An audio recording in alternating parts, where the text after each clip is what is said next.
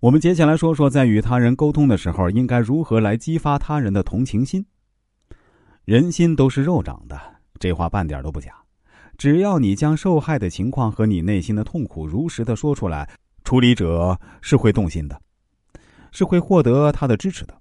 当林肯总统还在一家律师事务所工作的时候，碰到了这样一个案子：一位老妇人向林肯律师哭诉她的各种遭遇。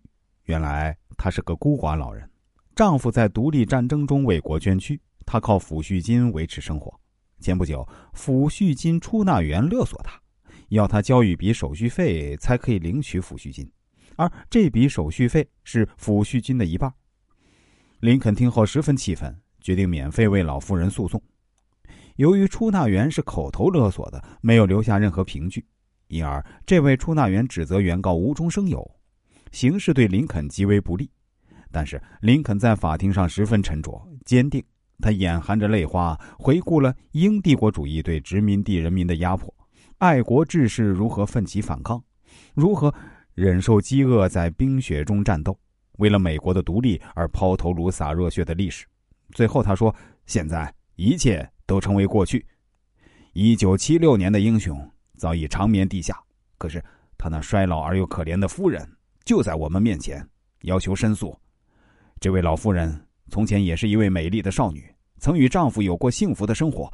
不过现在她已经失去了一切。”变得贫困无靠，然而，享受着烈士们争取来的自由幸福的某些人，还要勒索她那点微不足道的抚恤金，有良心吗？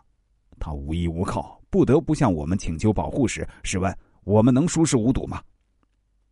法庭里充满哭泣声，法官眼圈发红，被告的良心也被唤醒，再也不矢口否认。法庭最后通过了保护烈士遗孀不受勒索的判决。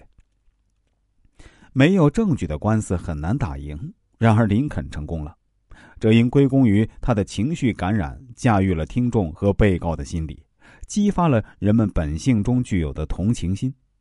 以情动人，凡事皆可办成。面对求情者的眼泪和哭诉，听者就是铁石心肠，也免不了会动心。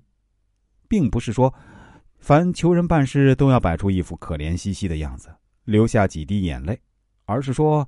当我们在求人解决问题时，应该调动听者的同情心，使听者首先从感情上与你靠近，产生共鸣，这就为你问题的解决与事情的办成打下了基础。